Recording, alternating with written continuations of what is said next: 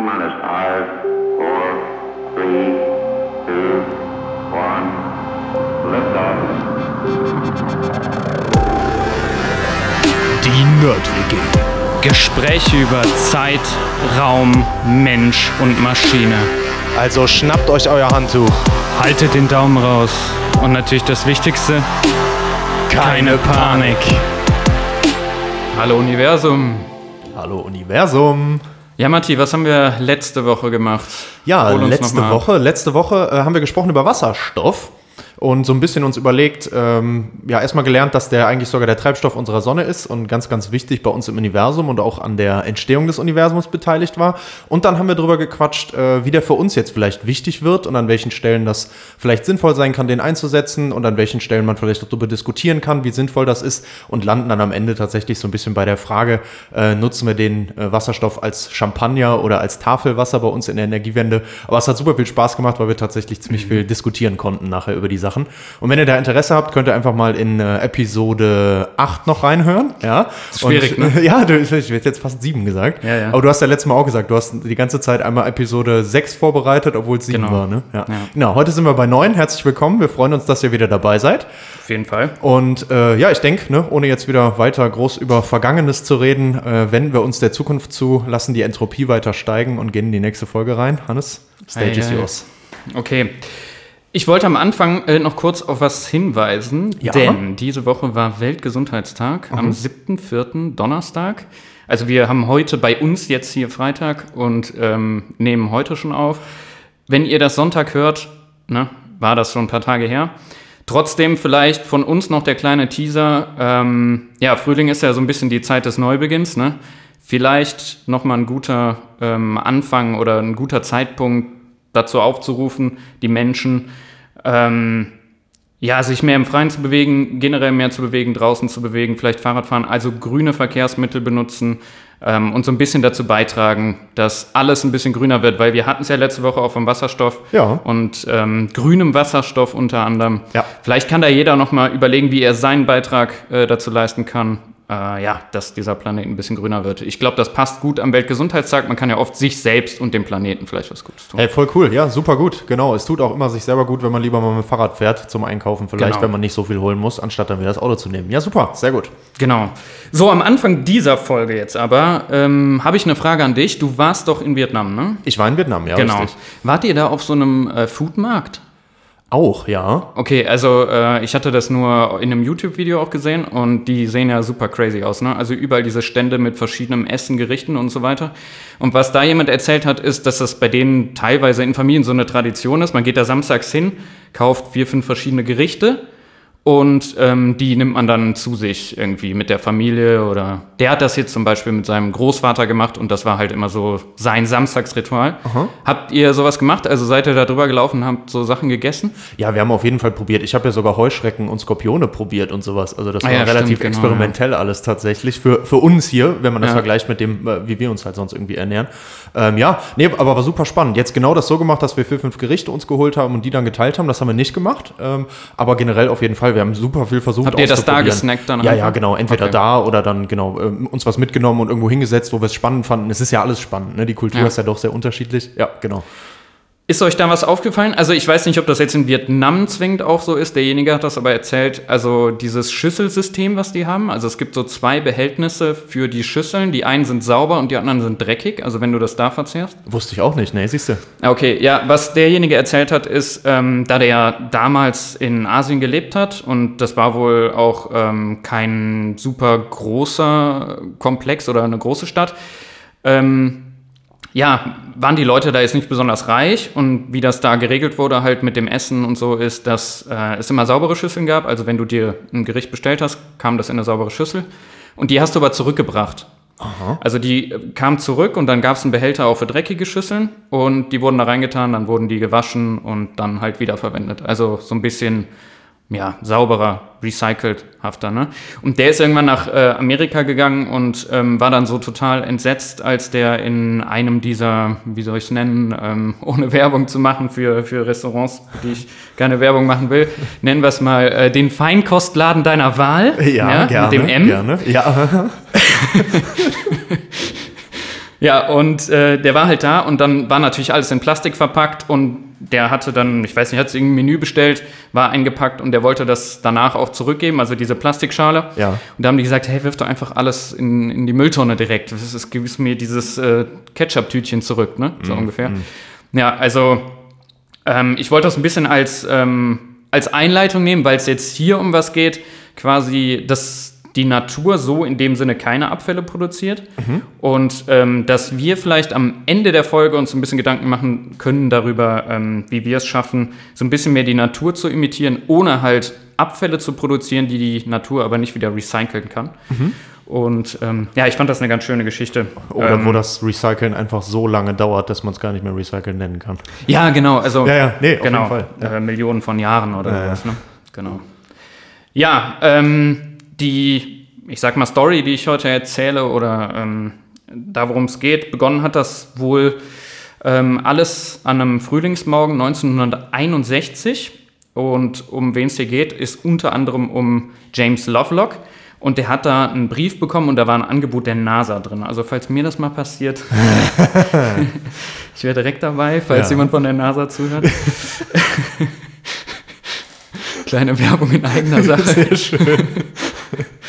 Genau. Und äh, das Angebot ging darum, ähm, er durfte wohl mitmachen bei einem ersten unbemannten Mondflugprojekt. Ähm, dabei ging es im Prinzip um Arbeiten an einer Mondsonde. Oh, ja. Das ist jetzt aber nicht hauptsächlich das, worum es geht, sondern der ist dann über diese Arbeiten an der Mondsonde auch in ein anderes ähm, Projekt oder in einen anderen Arbeitsbereich gekommen. Und wo es darum ging, ähm, Leben auf anderen Planeten zu entdecken. Oh, ja. Und was er machen sollte, ist, er sollte ein Gerät zur Analyse der Oberflächen und der Atmosphäre von Planeten entwickeln, das in der Lage ist, festzustellen, ob es Leben auf dem Mars gibt. Okay. So, der James Lovelock, also wieso ist der überhaupt dafür prädestiniert oder wieso dachte die NASA, dass der das machen könnte? Das ist wieder so, so jemand, der einfach in sehr vielen Disziplinen gut war oder ähm, Abschlüsse hatte.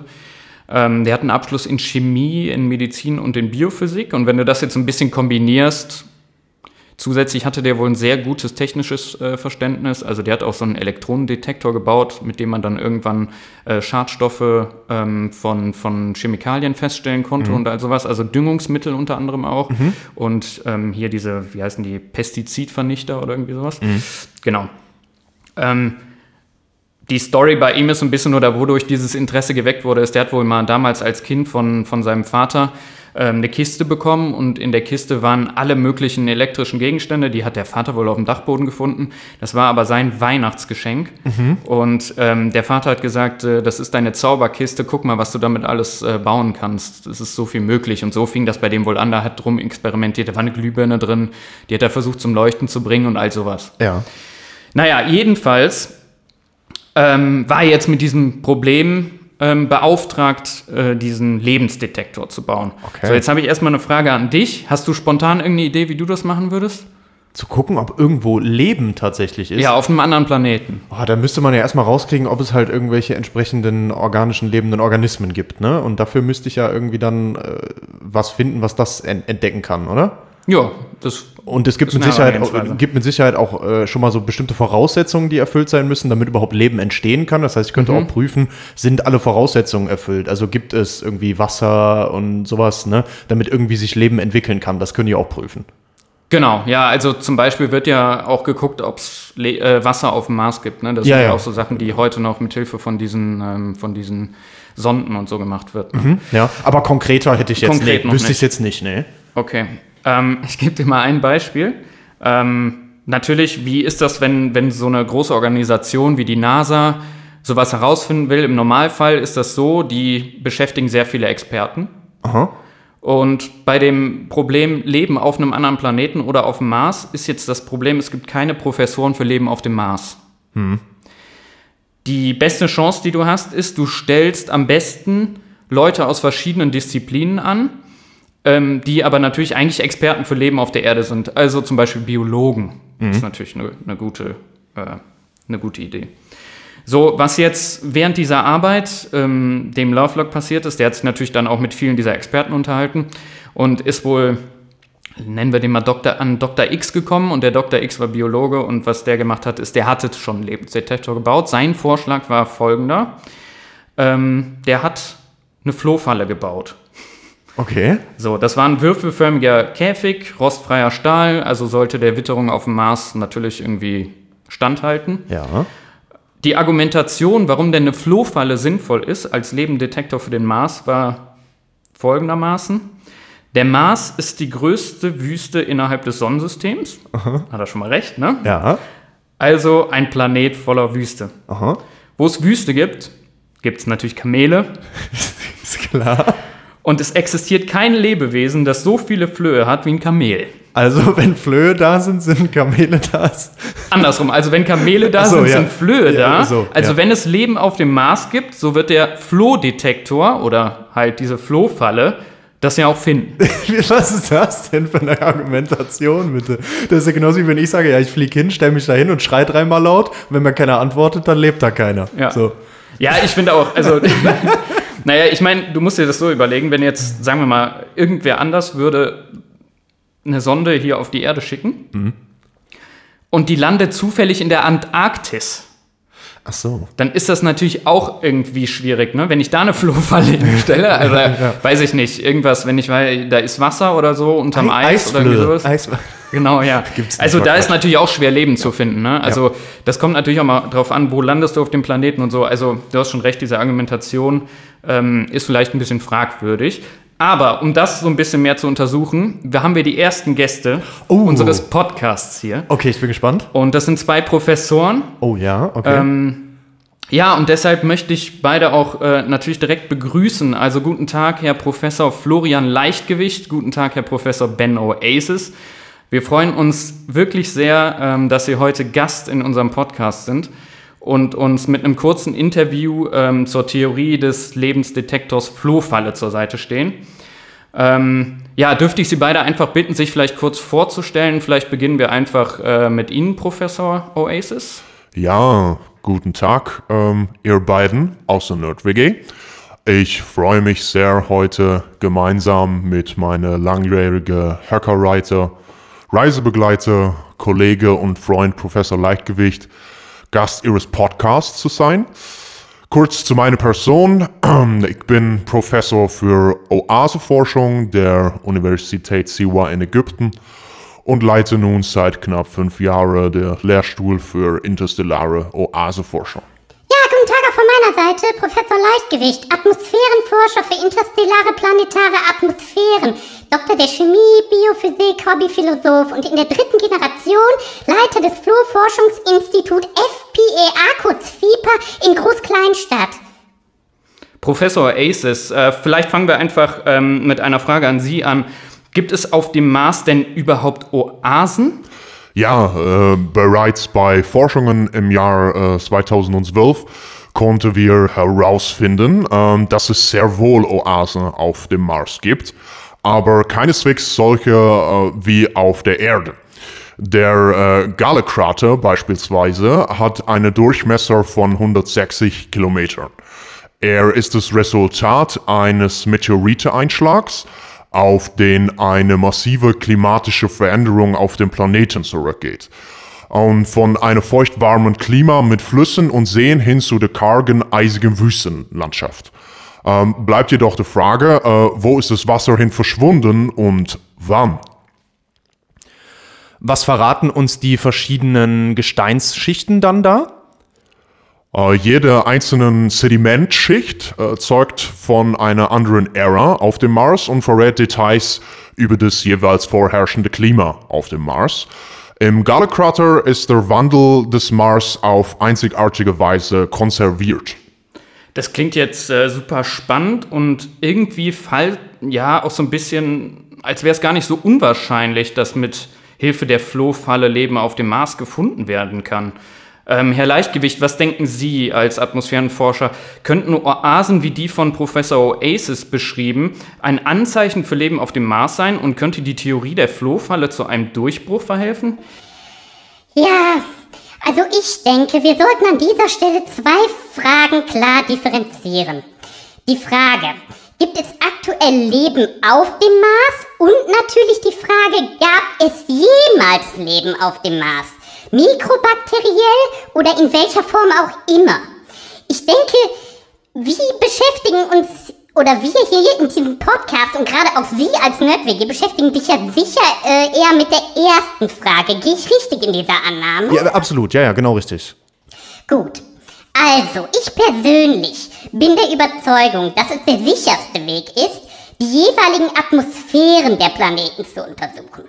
Die grundlegende Annahme hierbei lautet, dass Leben auf einem Planeten notwendigerweise die Atmosphäre und die Ozeane als Grundstofflieferant und Aufnahmespeicher für die Produkte seines Stoffwechsels nutzt. Diese oder dies würde die chemische Zusammensetzung der Atmosphäre dergestalt verändern, dass sie erkennbare Unterschiede gegenüber der Atmosphäre eines Planeten ohne Leben aufweist. Sehr richtig. Also was bedeutet das jetzt? Die atmosphärische Zusammensetzung des Mars mit 95% Kohlendioxid, 2,7% Stickstoff und ungefähr 0,13% Sauerstoff deutet darauf hin, dass es sehr wahrscheinlich kein Leben auf dem Mars gibt. Professor Aces, aber was ist mit den von Ihnen angesprochenen Oasen? Also können wir da vielleicht noch mal drauf eingehen? Ja, ich, äh, ich kann mich da meine Kollegen nur anschließen. Ähm, auch hier, ich sehe wenig Hoffnung. Ähm, selbst wenn es hier um, äh, sich um Oasen äh, ähnlich von denen auf der Erde handeln würde, ähm, halte ich es für sehr unwahrscheinlich, dass sich äh, Leben nur so lokal auf diese engste Raum dann bildet, ähm, außer in seinen Anfängen oder am Ende dann. Ähm, der Mars ist mit Ausnahme von ein paar Tagen im Sommer ein Ort äh, sehr unbarmherziger Kälte, ähm, abweisend und äh, ungastlich, äh, ist eine schwere Wort, Entschuldigung, gegenüber äh, dem warmfeuchten Klima, wie wir es hier auf der Erde kennen. Okay, das heißt also für uns, dass man mit der Flohfalle wahrscheinlich keinen Erfolg hätte. Absolut. Wir sollten bei der Suche nach interstellarem Leben nie davon ausgehen, dass das Leben auf einem Planeten zwangsweise dem auf der Erde ähnelt. Mithilfe atmosphärischer Forschung können wir jedoch die Suche deutlich eingrenzen.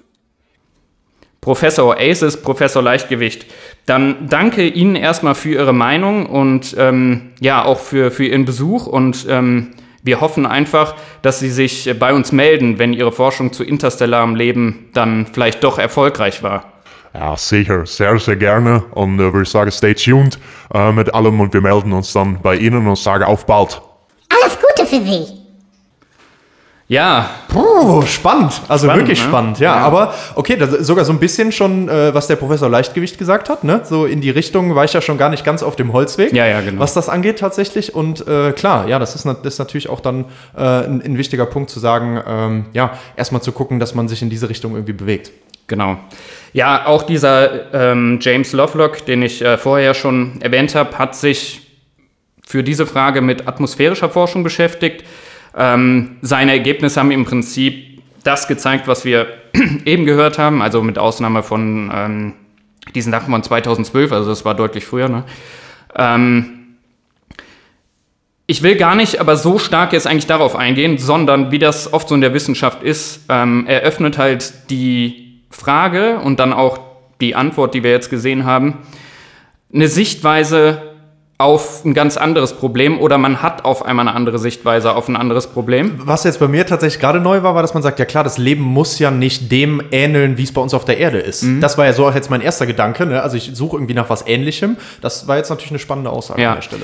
Hier ging es tatsächlich ein bisschen so um die Blickweise von außen. Mhm. Und was man dadurch gemacht hat, ist, man hat auch mal von außen quasi aus so einer Astronautensicht auf die Erde geguckt und Mhm. auf die Atmosphäre und sich mit der Thematik bezüglich der Erde beschäftigt. Ja. Und ähm, er hat zusammen ähm, mithilfe dessen ähm, und auch mit anderen Forschern, äh, Lynn Margulis, eine Theorie entwickelt und die heißt heute Gaia oder Gaia-Hypothese, Gaia-Theorie, wie auch immer. Gaia ist ähm, aus der griechischen Mythologie und beschreibt im Prinzip eine Göttin, die ist die personifizierte Erde. Und ähm, in dieser Theorie wird die Erde als Lebewesen gesehen, als Ganzes. Und jetzt, äh, das ist tatsächlich so, in seinen Originalschriften steht das so drin, man sollte da ein bisschen vorsichtig sein. Also es gibt auch viele ähm, Kommentare dazu und so weiter und äh, auch das habe ich mir durchgelesen. Also man sollte es wahrscheinlich besser als Holobiont bezeichnen. Oh, schweres Wort. Holobiont, genau. Äh, Das ist ein wissenschaftlicher Begriff, ähm, der zum Ausdruck bringt, dass alle Lebewesen durch symbiotische, in einer symbiotischen Beziehung existieren. Also die Erde quasi als komplexes System, in der alle Lebewesen ähm, mit der Umwelt gemeinsam in einer symbiotischen Also Beziehung interagieren existieren. untereinander. Interagieren. Immer der eine mit dem anderen, der andere mit dem einen. Im Endeffekt alle. Ja. Ja. Also, was sagt jetzt diese Gaia-Hypothese ähm, im Groben?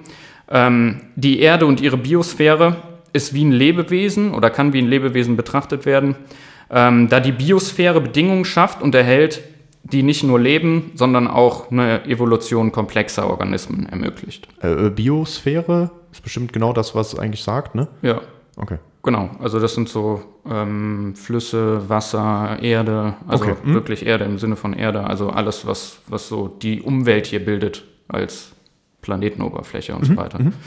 Genau. Also ein bisschen genauer gesagt äh, heißt das, dass die Temperatur, ähm, der Oxidationszustand, der Säuregehalt und bestimmte andere Aspekte ähm, von Gebirgen, Gewässern und so weiter zu jeder Zeit konstant bleiben, also von der Biosphäre in dem Sinne. Und ähm, ja, dass, dass sich das durch einen gewissen Prozess erhält. Das nennt man auch Rückkopplungsprozess. Aber ähm, wir werden gleich noch so ein bisschen genauer auf diesen, auf diesen Prozess eingehen. Sehr gut, okay, ja. Genau. Ähm, die Prozesse oder dieser Prozess, den ich da noch ein bisschen genauer beschreiben werde, ist so ein bisschen unwillkürlich und unbewusst. Ähm, das heißt, das ist in dem Sinne nicht geplant, aber ja, es sorgt trotzdem für geeignete Lebensbedingungen, natürlich unter der Annahme, dass man halt die Sonnenenergie hat. Also ähm, wir gehen jetzt gleich noch mal ein bisschen zurück Richtung Thermodynamik und erster und zweiter Hauptsatz, ähm, weil das einfach hier wieder super reinpasst und ähm, ja, auch wir hatten es schon von Konstanz äh, oder Stabilität im Kosmos. Ne? Also hier, wenn ich da quasi spreche von, von einer gewissen Konstanz, ne? also basisch oder ein Säuregehalt oder irgendwie sowas, ne? also die Bedingungen quasi, die wir hier auf der Erde haben, dass die konstant sind, dann spreche ich da immer von kurzfristiger Konstant. Also das ganze Ding ist ständig im Wandel. Also dieser ganze Planet, die Umgebung und so weiter, ständig im Wandel. Innerhalb ist das aber trotzdem dann als Großes gesehen konstant. In den kleineren Teilen kann das aber tatsächlich schon mal sehr chaotisch sein. Ne? Ähm, ja, wie entwickelt sich das Ganze? Das Ganze entwickelt sich ein bisschen so, dass quasi man in einem Austausch steht mit den Lebewesen. Ähm, also die, die Umwelt reagiert auch so ein bisschen auf die Lebewesen. Genauso reagiert aber auch die, das Leben oder die Lebewesen mit der Evolution auch auf die Umwelt. Also hier auch wieder dieses, dieses, ähm, ja, dieses, dieser gesamtheitliche Blick. So, ähm, ein Teil dieser Theorie ist übrigens auch, dass die Evolution, und da kennt man ja dann immer Darwin ne, und so Überleben des Stärksten und, Ja.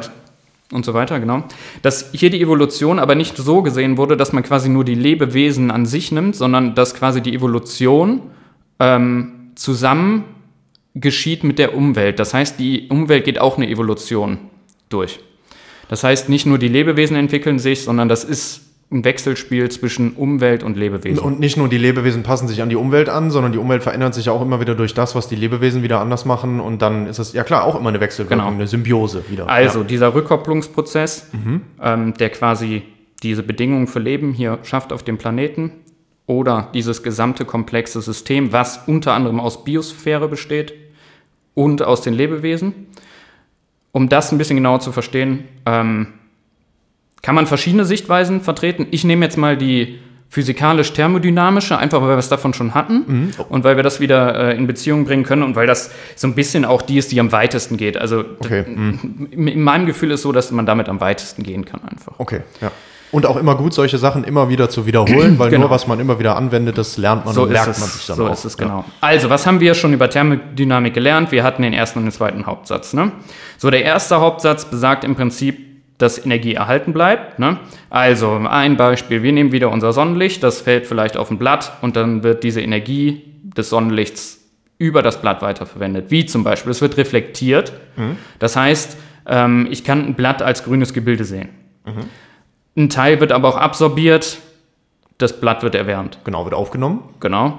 Wieder ein anderer Teil wird in Nahrung umgewandelt oder in Sauerstoff. Ne? Und wir nehmen die Nahrung zu uns, den Sauerstoff atmen wir ein und somit nutzen wir im Prinzip die Sonnenenergie, um zu leben. Wir brauchen die aber auch, um uns zu bewegen, zu denken und uns warm zu halten. Photosynthese. Genau. So. Was sagt der zweite Hauptsatz? Der zweite Hauptsatz spricht so ein bisschen von der Asymmetrie in der Natur. Da hatte ich auch schon mal so ein paar Beispiele gemacht, ne? bei meiner Joggingrunde und so weiter. Also, ähm, wenn man Wärme in Arbeit umwandelt, sagt er auch, geht ein gewisser Teil verloren. Genau. Ähm, die Umverteilung erfolgt immer in eine Richtung, Ja. von warm nach kalt. Genau. Außerdem ähm, erfolgt der Verlauf dieser natürlichen Prozesse ähm, immer quasi in eine Richtung und das vergrößert die Unordnung oder das, ja, ich sage jetzt lieber nicht Chaos, weil das auch wieder so ein Begriff ist, also die Entropie. Also die Unordnung des Systems wird durch die Entropie gemessen und die steigt stetig an. Genau, es ist nämlich so, das Blatt nimmt nämlich dann die Sonnenenergie auf und wandelt das eben in diese Zuckerketten und weiß nicht was und sowas um und eben nicht andersrum. Ne? Es wird nicht, diese Zuckerketten werden nicht geteilt und daraus entsteht wieder Licht. So. Genau. Mhm. So, was hat das jetzt aber überhaupt mit Leben zu tun? Ne? So. Und das ist natürlich, ähm, auch wenn wir hier von Gaia sprechen, ne, quasi als dieses komplexe Gebilde, da muss man ja über Leben nachdenken. Wenn ich das Ganze quasi als, oder sage, ich kann das beschreiben als ganzes Lebewesen, dann muss ich mich irgendwie mit Leben auseinandersetzen. So, jetzt ist Definition des Lebens, ich glaube, da traut sich keiner so richtig ran. Ähm, ist auch sehr schwer zu definieren, wir haben es auch nicht begriffen. In dem Sinne, es gibt aber ein tolles Buch von äh, Erwin Schrödinger, das hat der Papa mir mal äh, gegeben. Und ähm, das heißt, was ist Leben? Das ist eine Sichtweise, die ist physikalisch-chemischer Natur. Und zu was für einem Schluss der Erwin Schrödinger kommt, ähm, ist im Prinzip, dass die verblüffendste Eigenschaft und aber auch typische Eigenart von Leben die Fähigkeit ist, wenn man das bildlich sehen will, gegen den Fluss der Zeit zu schwimmen, also gegen quasi ähm, die Richtung, die die Entropie vorgibt. Ne? Also, ähm, alles strebt, strebt zum Gleichgewicht hin, ähm, es strebt zur maximalen Entropie. Ähm, und wenn man das jetzt sieht als den Fluss der Zeit, ne, das ist zum Beispiel eine Möglichkeit, Zeit zu definieren. Ja. Also dann habe ich halt ein, quasi eine Richtung. Ja, ne? Genau, ja. dann ist Leben quasi das, was dagegen fließt. Also, Leben steht quasi in einem paradoxen Gegensatz vielleicht zu dem zweiten Hauptsatz der Thermodynamik. Ähm, warum? Weil Leben sich halt immer dahin ähm, entwickelt, wo größtmögliche Komplexität ist. Und Komplexität ist so ein bisschen Gegensatz zum Gleichgewicht. Ah, So. okay. Jetzt ist das natürlich aber aus dem kleinen System Leben betrachtet. Ne? Also, ähm, wenn es gibt Formeln und alles, die auch Schrödinger aufgestellt haben und auch Shannon, also es ist ein, ist ein anderer Wissenschaftler, ähm, die Formeln beinhalten immer Wahrscheinlichkeit auch.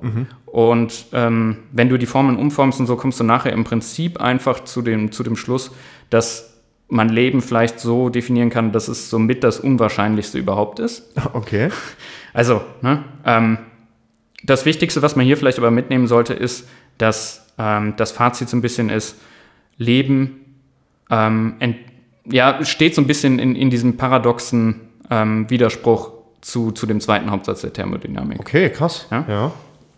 So, jetzt ist es aber so, und da kommen wir wieder so ein bisschen ähm, zurück zu diesem ganzen Thema Gaia ähm, als ganzheitliches System. Ne?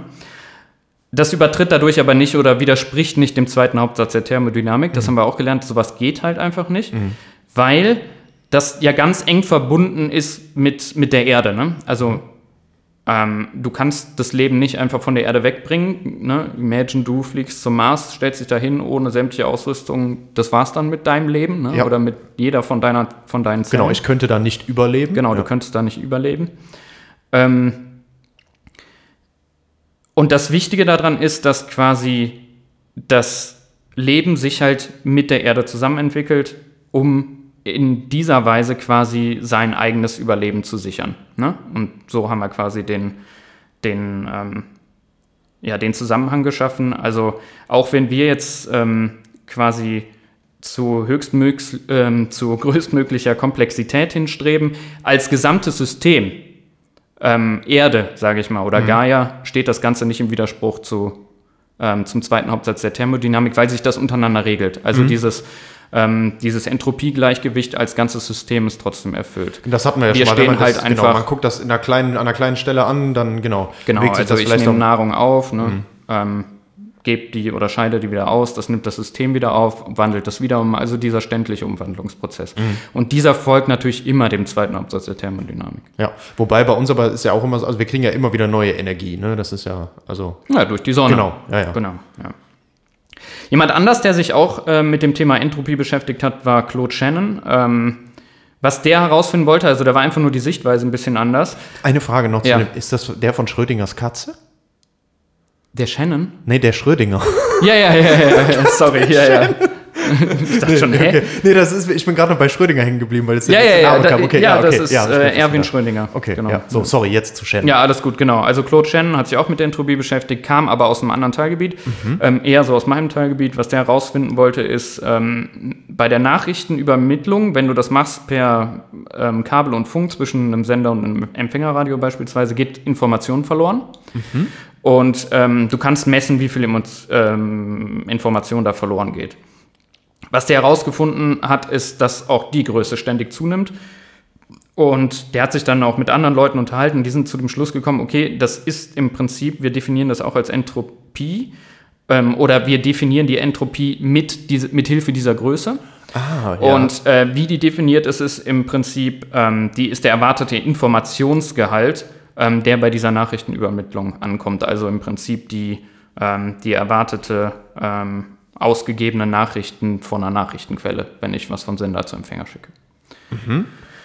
Oh, so. und, und, und dabei ist es so, dann. Der, und Davon, da ist ja dann eine Größe, wie ich das messe, ist der Informationsverlust, ne? Und das ist die Größe, die er quasi und genau, gemessen und hat. das die wird dann auch immer größer wieder, ja. ja. Genau, ja. Und damit habe ich wieder eine Prozessrichtung. Ja, klar. was der dadurch rausgefunden hat, ist quasi, dass Information nicht allein Wissen ist. Ne? Also ich habe quasi äh, Wissen und Informationsverlust und das ist nachher die, die Information, die dann da rauskommt. So, Das kennt man hier mit dem Flüsterspiel. ja, ja, genau. das immer ja, ins Ohr- genau, ja, das ist ein gutes Beispiel. Ne? Also du hier, stille Post. deinen Nachbarn stille Ja, ja. postmäßig was du, ins du flüsterst vorne rein, das Blatt Genau. ist grün und hinten kommt raus, der Apfel ist, ist blau. Ja, also so genau, ungefähr, ne? Genau, ja. So, ähm, in der thermodynamischen Sichtweise ist dann Information eher ein Maß für das Fehlen von Unwissen. Ich weiß nicht, ob dir das auch schon so begegnet ist. Äh, ne, in, nee, also Was so heißt das im im Leben mit Sicherheit, aber jetzt Im in der Prinzip Definition heißt das eigentlich nur, je geringer die Unkenntnis ist, desto äh, geringer ist die Entropie.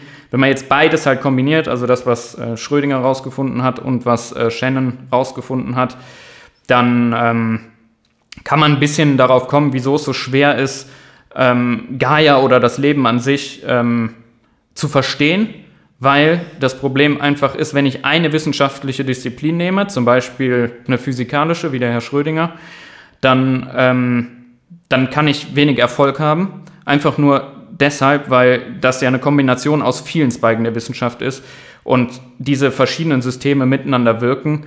Und um das Ganze zu verstehen, muss ich natürlich diese Einzelsysteme verstehen und das dann wiederum kombinieren. Also das äh, ist im Prinzip so, dass, äh, dass das wiederum zu tun hat mit komplexes System, Gaia an sich, Leben an sich. Ja, super viele Aspekte, die da einfach mit reinspielen, ne? Genau. Ja.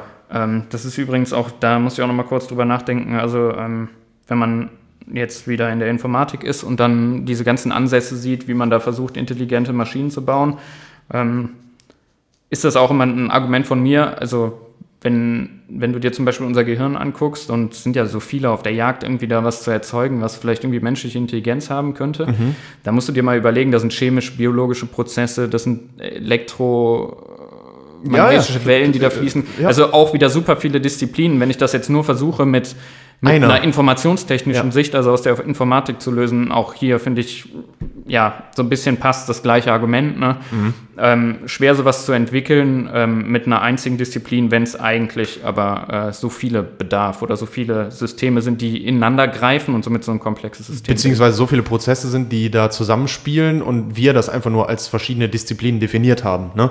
Also wir haben das ja definiert, das eine ist quasi chemisch, das andere ist physikalisch, das nächste ist Informationstechnik oder sowas. Ne? Aber genau, es Genau. sind verschiedene Arten, das halt zu beschreiben und wir beschreiben dann immer andere äh, ja, Prozesse oder Teile des Prozesses, quasi des Gesamtprozesses. Ja, absolut.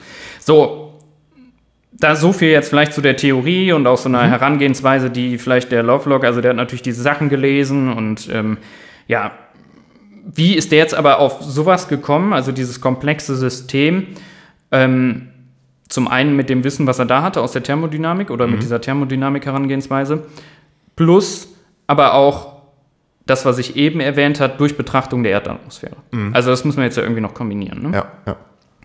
Also, was passiert, wenn man die Erdatmosphäre zum Beispiel betrachtet? Ähm, dann sieht man, dass das jetzt im Gegensatz zu dem, was wir eben von, von Professor Leichtgewicht gehört haben, ne, ähm, hauptsächlich aus Stickstoff und Sauerstoff. So. Ähm, es gibt auch Kohlendioxid, so wie das ja in Massen auf dem Mars oder ähm, auf der Venus vorkommt oder so und so weiter, auf toten Planeten, sage ich mal. Und was es, äh, das ist aber eine sehr kleine Menge und was es auch noch gibt, ist Methan. Von Methan hatten wir es ja auch schon. Ähm, beziehungsweise, ja, genau, Methan hatten wir doch letzte Woche beim Wasserstoff, ne? Ja, Genau, hatten wir kurz drüber geredet. So, ähm, also Erdgas. Genau, ja, ja, genau. Ja.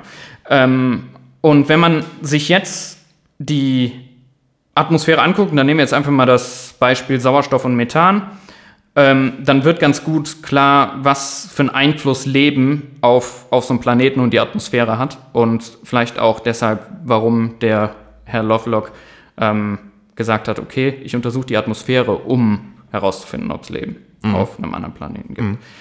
So, beide Gase sind jetzt so, wie wir das wissen und wenn man die Messungen immer wieder durchführt, hier auf der Erde in konstanter Menge vorhanden.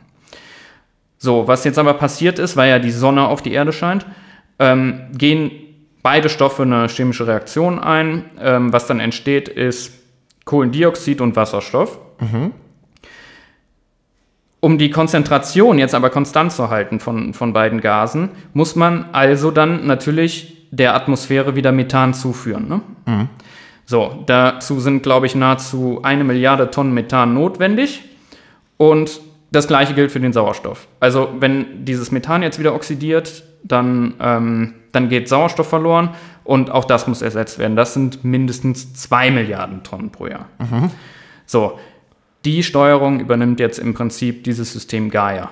Okay. Also wir Lebewesen ähm, wie Pflanzen oder irgendwie sowas, die erzeugen natürlich den Sauerstoff, Genau, der auch wieder hatten- der Atmosphäre zugeführt wird. Wir hatten ne? schon unsere Kühe, die das Methan produzieren. Genau, dann haben, wir, dann haben wir die Kuhweide, die das Methan, ähm, Methan wieder hinzufügt. Ne?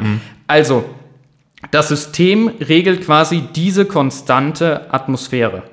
Und ähm, ja, somit aber auch die Temperatur und die ganze Beschaffenheit der Erdoberfläche, die notwendig ist für lebende Organismen ähm, und somit diese Existenzmöglichkeit bietet. Ähm, die Energie kommt dabei immer von der Sonne, das darf man natürlich nicht vergessen. Ne? Genau. Und das sind diese Umwandlungsprozesse, die wir aus der Thermodynamik kennen. Ja, genau. Und wenn halt die Sachen jetzt ins Ungleichgewicht kommen, dann ändern sich eben die, ändert sich dieses, dieses Gleichgewicht, was du jetzt gerade beschrieben hast, halt in ein bisschen eine andere Richtung. Und das ist jetzt der Fall, was bei uns gerade so ein bisschen passiert, dass sich die Temperatur überall auf der Erde dann halt ein bisschen erhöht. Dadurch werden dann aber auch ganz andere Prozesse angeregt und sowas, die jetzt dann irgendwie äh, halt ein ganz neues Gleichgewicht quasi vom Gesamtsystem Erde oder Gaia dann in dem Fall halt wieder haben. Und das ist irgendwann dann was, was für uns nicht mehr so gut lebensfähig ist, wie es jetzt gerade zum Beispiel ist. Ne? Und Genau. da sind wir auch genau bei die, dieser Lebensfähigkeit wieder. So ist das für uns total perfekt, wie es gerade ist. Aber man merkt ja jetzt schon, allein durch diese minimalen Veränderungen, die wir jetzt durch unseren Eingriff halt in das Gesamtsystem halt äh, ja, gemacht haben, durch klimaaktive Gase, die wir zum Beispiel in die Atmosphäre geben, unter anderem, ähm, dass dadurch jetzt dann mehr Extremwetter da sind oder sowas. Und das macht es für uns dann schon schwieriger. So. Da sieht man, wie, wie empfindlich das Ganze ist, eigentlich, das System, Genau. von diesem Gleichgewicht her. Das Ja. wollte ich nur sagen. Ja. Genau, genau. Ähm, ja, also, was ist im Prinzip die Idee von dem Lovelock gewesen? Die Idee von ihm war, anhand der Atmosphäre müsste ich sehen, ob es Leben auf einem Planeten gibt. Und weil das Leben halt diesen Einfluss Ja, halt nimmt, ne? g- Auf die genau. Atmosphäre und somit auf das Gesamtsystem. Zum einen gebe ich halt Energie von außen rein, aber zum anderen muss auch irgendwie bestimmte Sachen in diesem System wieder interagieren und da wäre sich dann, okay, wenn Genau. da ist Leben beteiligt, sonst könnte sich dieser Zustand nicht einstellen. Somit hatte der schon relativ früh die Vermutung, dass es kein Leben auf dem Mars oder auf einem anderen Planeten gibt hier im Sonnensystem, Weil das von der Atmosphäre nicht passt. weil das von der Atmosphäre halt einfach nicht passt. Okay. Genau. Ähm, umgekehrt ist es natürlich aber auch so, dass das eine große Diskussion angeregt hat ähm, auf einer klimatischen Ebene hier für die Erde, ne? auch gerade in auf einer ökologischen Sicht und äh, was das ganze Thema Klimawandel angeht. Und hier halt der Punkt, wir müssen halt super vorsichtig sein, was wir mit dem Planeten machen, weil also erstmal ist es dem Planeten ja, auch wenn man das jetzt vielleicht so als Lebewesen begreift, der, das war das, was ich eben meinte mit unwillkürlich, macht, macht er das.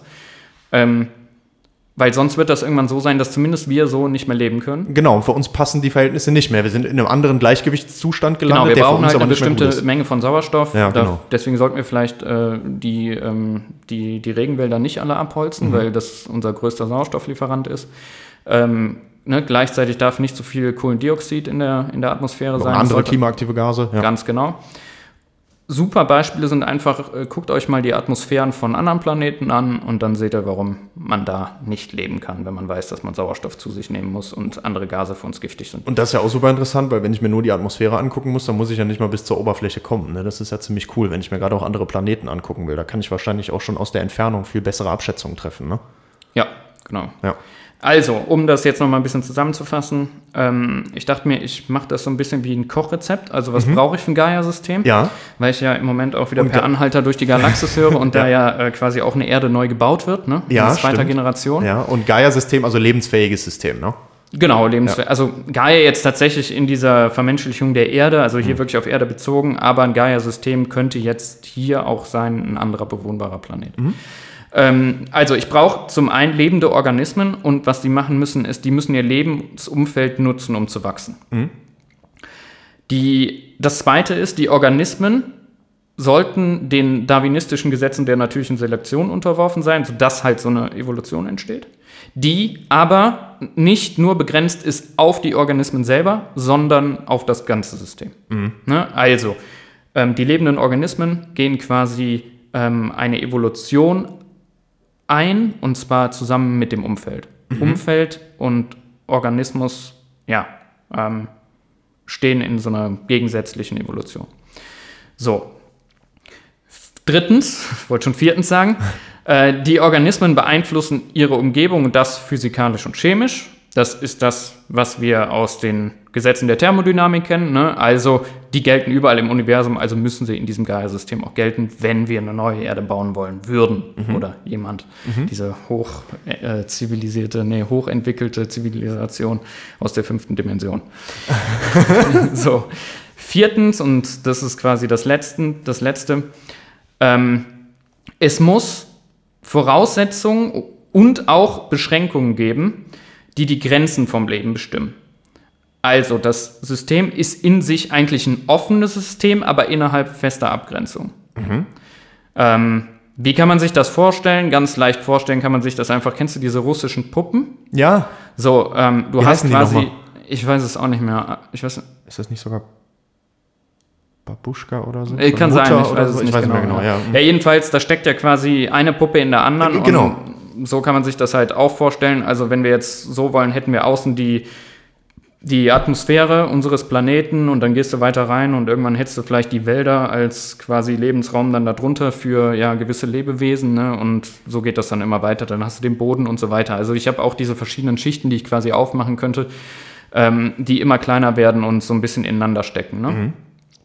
Genau, äh, die Erdatmosphäre dabei ist quasi die Hülle zum Weltraum, also dem Raum, wo ja erstmal in dem Sinne ja kein Leben ist, ähm, außer es gibt wieder ein anderes komplexes System. Was da noch wieder drumherum liegt, wo wir auch irgendwie mit rein. Wer weiß. Okay, ja, lassen wir das. Achso, ja, ja, so weit wollte ich jetzt gar nicht gehen. Ich wollte eher Ja, sagen, da- außer da gibt es irgendwo noch ein anderes komplexes System, ja. das auch so funktioniert. Ne? Ja. Also mal, das ist die, die äußere Puppe, ja? ja, genau, jetzt bei uns in diesem Gaia-System wäre das die äußere Puppe. Also wir haben vier Sachen, die vorhanden sein müssen für, für so ein Gaia-System. Mhm. Ähm, wir sollten keins davon zerstören am besten, sonst. Mhm. wird unser System zusammenfallen. Ja, und im Prinzip ist das so ein bisschen ähm, das Fazit, was, was äh, dieser Lovelock äh, zusammen mit der anderen Forscherin, ähm, mit der Lynn, ähm, herausgefunden hat. Und ähm, ja, so viel eigentlich für heute dazu. Ja, sehr cool. Okay. Ähm, vielleicht noch mal ein ganz guter Blick darauf, ähm, ja, wie, wie unwahrscheinlich und was Besonderes wir hier eigentlich haben. ja, wie wertvoll das Leben hier wie eigentlich wertvoll ist. Ne? Also- Leben an sich ist, wie wertvoll das Leben generell ist. Und ähm, passt da eigentlich auch ganz gut zum Weltgesundheitstag, vielleicht ähm, Ja, auch mega, zur total. Weltgesundheit dieser Welt, der Erde, der, des Systems Gaia. Ja, und wie wichtig das dann auch mal sein kann oder wie, oder wie gut es an der Stelle auch wieder ist. Ich meine, wir kommen jetzt in letzter Zeit oft bei solchen Sachen an, weil wir beide uns halt mit solchen Themen Ja. auch gerne auseinandersetzen, aber äh, auch da wieder der Blick von außen ist Genau. halt auch nochmal sehr wichtig. Ne? Also wenn man sich das mal von außen Genau, betrachtet, ist- kann man das auch mal sehen, wie wertvoll das tatsächlich ist und wie unwahrscheinlich, du hast auch schon eben gesagt, das Leben ist total unwahrscheinlich eigentlich, ne? das mit den Wahrscheinlichkeiten sich anguckt. Also dass diese ganzen Zustände so miteinander zusammenspielen, dass dieser, dieser Gleichgewichtszustand dann halt eintritt für dieses Geil. Also ja, ne? wie unwahrscheinlich ist das eigentlich gewesen? So Ja. und solche Sachen. Ne? Und, ja. Nicht umsonst Genau. gibt es auf jedem Planeten, den wir bis jetzt gefunden haben, Leben, sondern wir haben eben noch keinen gefunden, wo wir sagen können, klar sagen können, da ist Leben. Ja, und hier auch immer, ähm, wenn man den Mars betrachtet oder so, also das nimmt nie aus, dass da vielleicht irgendwann mal ein mikrobakterielles Leben war oder irgendwie sowas. Das ist eine andere Frage. Professor Leichtgewicht ja auch gesagt. Genau, hat Professor Leichtgewicht ja auch gesagt. Ähm, aber so wie es jetzt, so wie der Mars jetzt beschaffen ist, mit Sicherheit oder mit ziemlich großer Sicherheit nicht. Ähm, ja, und es ist einfach auch so, dass wir nicht in absehbarer Zeit äh, einen anderen Planeten haben, wo man einfach leben könnte, wenn man den hier, sage ich mal, an die Wand fährt. Ah, auch für uns nicht. Ja, genau. Ja, das auch. Ja. Genau. Das ist also auch du so fliegst easy. jetzt nicht ja. einfach mal dahin und äh, baust da einfach so, eine, so, so ein neues Gaia-System auf, wenn man ja gehört hat an den vier Schritten, was dazu alles notwendig ist. Das dauert zum einen halt extrem viel Zeit. Ähm. Und zum, anderen, sind die Bedingungen ja auch andere, ne? Also Genau. wir sind jetzt Also hast zum Beispiel weiter anderen von der Druck Sonne weg Mars, oder sowas. weiter ne? von der Sonne weg Dementsprechend so müsste man das ja auch ganz anders einpendeln, bis man dann diesen Zustand wieder erreicht, der für genau. uns eben gut Am ist. Ende müsste wahrscheinlich die atmosphärische Zusammensetzung sein, ähnlich wie sie jetzt hier ist. Ja, ja, ja, klar, Damit auf wir jeden da Fall, damit wir das können, können. Da geht es ja, jetzt, ja, genau. da geht's jetzt ja. wirklich dann nur um uns und Ja, Überleben. aber wahrscheinlich würde dafür dann das, was wir eigentlich jetzt normalerweise machen, natürlich an Symbiose nicht ausreichen, weil eben die Bedingungen von außen anders Genau. sind. So, ne? das dann, Genau. Zum Beispiel ist dann schon viel zu kalt. ja. Ja. ja, genau. Aber ja gut, der würde sich natürlich ja aufheizen, ne? Ja, ja, mit der Zeit, ja, aber trotzdem, es kommt Genau. ja viel weniger Energie die ganze Zeit an. Ja, dann also also, erstmal eine Wärmedecke mit. Heizdecke. ja. ja, aber Hey, klar, das auf wäre sonst auch eine geile Geschäftsidee, ne? Heizdecken auf dem Mars verkaufen. Das ist es. Jetzt schon mal anfangen, ne? Früh, Ja. Immer früh Ja, genug ja. anfangen, ist wichtig. Schon mal einen Online-Shop aufmachen. Heizdecken auf dem Heizdecken Mars. auf dem Mars. Kostenlose Lieferung.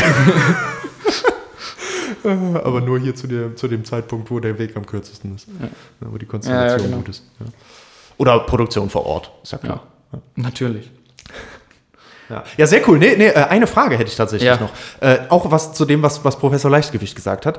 Ist das jetzt damit dann aber auch wieder die Annahme, dass ähm, anderes Leben, was woanders entsteht, ähnlich zu dem ist auf der Erde oder sein muss, damit Ja. Leben entstehen kann? Das schon, ne? Also das, Das haben wir jetzt damit wieder angenommen, ne? Ja, du, also genau, irgendwelche Annahmen muss man machen. Die Theorie, ich meine, das kommt ja jetzt auch aus den, äh, aus den 60ern schon. Ne? Also das hat sich auch alles weiterentwickelt. Das sind jetzt erstmal die Grundlagen der Theorie. Mhm. Ah ja. ähm, genau.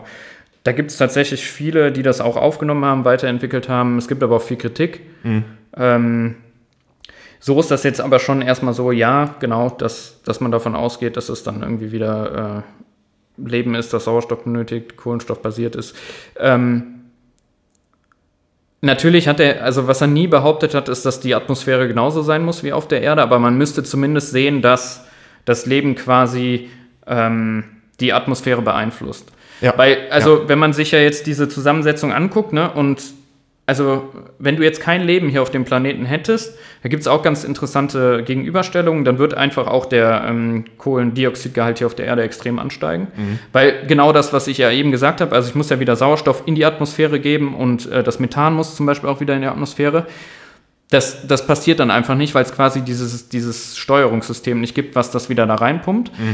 Das ist dann aber auch wieder ähm, quasi zweiter Hauptsatz der Thermodynamik. Ne? Dann hast du quasi dieses größte Gleichgewicht, also einen toten Planeten in dem Sinne, ähm, weil einfach diese Gase, die dann noch sind, wie Kohlendioxid und so, die reagieren einfach kaum, wenn da Sonne drauf einfällt. Ne? Ja. mhm. So, wenn jetzt äh, hier Methan und so reagiert halt schnell, schnell mit Sonnenlicht. Ähm, das ist aber für, die, für Kohlendioxid und so halt nicht der Fall. Okay, Das heißt, ja, ja. da passiert nicht viel an Umwandlung. Ne? Ja. Das heißt, ich habe schon ein sehr großes Gleichgewicht. Also das passt wieder alles zu den, ähm, zu den physikalischen Prozessen. Was, wenn man diese Definition nimmt von Leben quasi als ähm, System, was nach größtmöglicher Komplexität strebt, dann wäre das ja so, dass ich quasi diese, diese Komplexität in der Atmosphäre sehen müsste.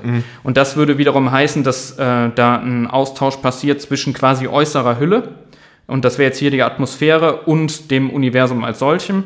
Und das wäre das, ne, Sonnenlicht kommt rein, da reagiert was und das ganze komplexe System hält aber diesen Zustand des Reag oder schafft es quasi da innerhalb ein Gleichgewicht Lokales zu schaffen. Gleichgewicht Lokales Gleichgewicht zu schaffen ähm, durch den, den Prozess, den das Leben hervorruft. Mhm. Ja, also das war so die Ja, ja. Theorie. Ja, cool. Das muss Doch, aber jetzt zwingend nicht. Sauerstoff und Methan sind einfach ein gutes Beispiel. Was jetzt da genau oder wie die Zusammensetzung dafür ist, das hat er nie behauptet, dass es genauso sein muss wie hier. Ähm, also in dem Sinne nicht direkt die strenge Annahme, dass es so ähnlich ist, aber es ist schon die Annahme, dass man diese, diese Komplexität des Lebens sehen muss. Also irgendwo muss man ja Annahmen machen und hier ist jetzt die Annahme, dass so ein bisschen diese Schrödinger-Annahme, sag ich mal. Okay. Ja, ich bin auch viel zu wenig Biologe dafür, dass ich jetzt Ja. sagen könnte, es gibt auch andere als kohlenstoffbasierte Möglichkeiten, dass sich das dann einfach, gar keine Ahnung. Also da Ja. bin ich dann komplett raus. Aber ja, ja, spannend. Sehr, sehr spannend. Cool. Okay. Genau. Ja, dann wissen wir also schon mal, dass wir, äh, es ist keinen Sinn macht, jetzt mit dem nächsten Rover auch eine Flohfalle mit auf den Mars zu schicken. So würde ich das sehen. Ja. Okay, sehr gut. Ja, cool. Hat super viel Spaß gemacht. Vielen, Ja, vielen Dank. Vor allem auch schön, wieder. dass wir wieder einmal den Bogen ins Universum und auf unsere eigene Erde geschlagen Ja. haben. Das macht mir auch immer sehr viel Spaß. Astronautenview. Genau, nochmal noch mal Astronaut sein für eine kurze Zeit, aber auch wieder hierhin zurückkommen. Ähm, nee, vielen, vielen Dank. Es hat super Sehr viel gerne. Spaß gemacht und ich glaube, an der Stelle würde ich dann auch sagen, ist Zeit zum Abschalten, oder? Auf jeden Fall. Sehr gut. Ja, cool, das ist ein geiles Thema. Ja, ja. Der Professor Leicht. Der, der nimmt mich aus Also, der Hand. der ist so. Junge, diese ersten zwei Lachkrämpfe. Das war wirklich gut. Ja, der ist wirklich heftig. Ja, aber coole Annahme. Also spannend. Da ist man so Ja, ist eine, In- also wie gesagt, es gibt echt tatsächlich auch viel Kritik daran. Äh, da haben auch viele Leute ähm, Kritik dran geäußert. Was ganz cool ist an dem Lovework ist, der hat die Kritik immer wieder aufgenommen, das weiterentwickelt auch. Ich bin jetzt deswegen auch so ein bisschen allgemein geblieben, weil ich einfach jetzt auf die Kritik an sich da nicht eingehen will und dann kannst du da, ich, es gibt so viele Abhandlungen darüber. Also ich habe mir auch noch hier so ein, ähm, so ein Reklamheftchen geholt, da sind noch verschiedene Aufsätze, die sich auf die Theorie beziehen, das Weiterentwickeln und so. Das ist schon, das ist auch schon nicht leicht zu lesen auf jeden Fall. Ähm, teilweise sehr komplex, man braucht auch so ein Grundlagenwissen dann in Biologie und all sowas, Chemie. Ähm, da bin ich ja jetzt auch nicht so bewandert. Ähm, deswegen habe ich jetzt auch die, die Sichtweise da gewählt, die eher so physikalisch-thermodynamisch ist. Ja. Ähm, auch weil es natürlich hier nochmal reinpasste. Aber ja, genau, ich glaube, man kann ganz viel aus der Theorie machen. Das ist einfach ein guter Blickwinkel einfach nochmal da drauf. Und ich fand den Fact so nice, dass es einfach äh, ja so ist, dass wieder eigentlich man ja Leben woanders finden wollte, aber dann einen ganz anderen Blickwinkel bekommt auf äh, das Leben hier auf dem Planeten Genau. und auf, auf Wenn man, sich, wenn man sich mal vorstellt, man würde halt quasi jetzt als andere Spezies oder ein anderes Genau. Lebewesen quasi von außen auf unserem Planeten drauf gucken. Ja. Ach so, was, äh, ich habe dir noch zwei Bücher mitgebracht. Das Ja. eine ist das von Erding, äh, Erwin Schrödinger, äh, das ist das, was ist Leben. Und das andere ähm, ist das Buch zur ähm, Gaia-Theorie. Äh, das ist dann von dem Lovelock selber. Sehr cool, ja, danke Genau. schön. Die verlinke ich auch wieder in den, Äh, und wer jetzt noch zuhört, ähm, ich glaube, jetzt ist wirklich Zeit zum Abschalten. Jetzt reicht's wirklich. Ja, also danke fürs Zuhören. An dieser Stelle auch nochmal ein wunderschönes Wochenende von, von mir, Professor Leichtgewicht. Und äh, ich sage an dieser Stelle auch nochmal im Namen von NerdWG abschalten. Alles Gute für Sie.